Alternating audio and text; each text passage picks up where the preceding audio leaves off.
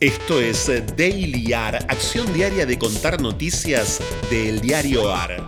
El diario AR es un medio hecho por periodistas y lectores al que podés sumarte y asociarte ingresando a eldiarioar.com. Mi nombre es Franco Torchia. Otoñarse es un verbo tan extraño como deiliar. El primero quiere decir volverse otoño. El segundo volverse diario, pero a diario de verdad. Nuestra acción permanente de contar todo esto como si fuera así de fresca cada mañana. Titulares de hoy del diarioar.com. Sin temario fijo y con intrigas, Francisco abre el Vaticano para verse con Fernández. A media mañana del viernes, el presidente visita al Papa argentino en la Santa Sede en la continuidad de su gira europea. En un superferiado vaticano tendrán un encuentro a solas y luego uno grupal, una agenda abierta y el juego de las especulaciones.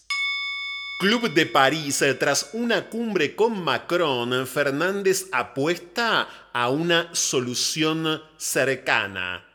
Almorzó durante casi dos horas eh, con el presidente francés en el Palacio del Eliseo. Lo acompañaron el ministro Guzmán y el canciller Solá. Silencio y especulaciones sobre un anuncio en relación a los vencimientos con el grupo de países acreedores de la Argentina y la deuda con el FMI.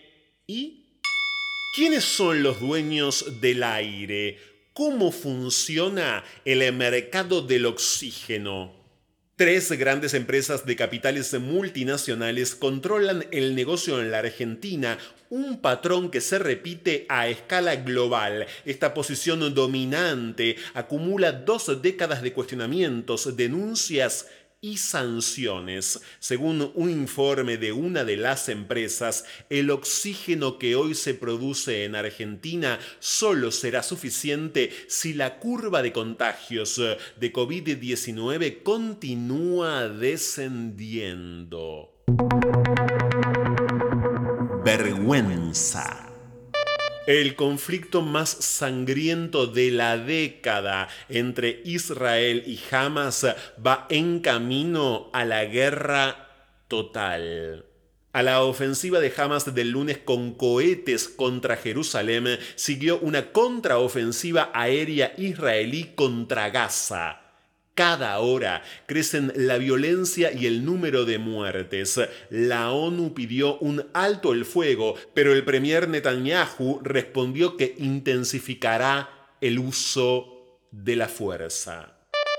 Tiene un DNI gemelo y no logra vacunarse. Ya me empadroné cuatro o cinco veces, pero no pasa nada.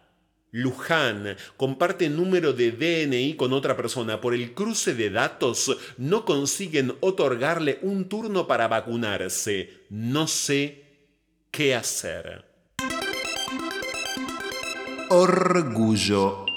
Dice el licenciado en educación Gabriel Brenner en Necesitamos recuperar el imperativo pedagógico de la solidaridad, su columna de opinión. Escuelas y educadores debemos trabajar con el imperativo pedagógico de la solidaridad, aclarando que lo imperativo no refiere a la idea de arbitrariedad, sino a la de urgencia por cuidar y salvarle la vida a los demás.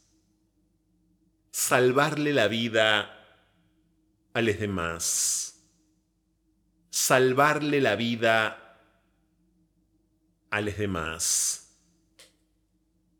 salvarle la vida a los demás.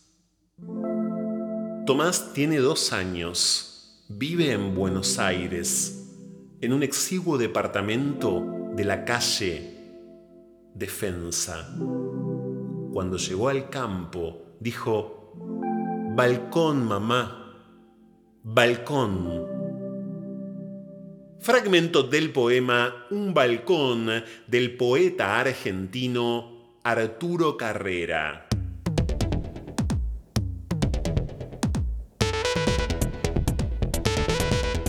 Esto fue Daily AR. Estas fueron algunas noticias de hoy. Hay muchas más y están en eldiarioar.com.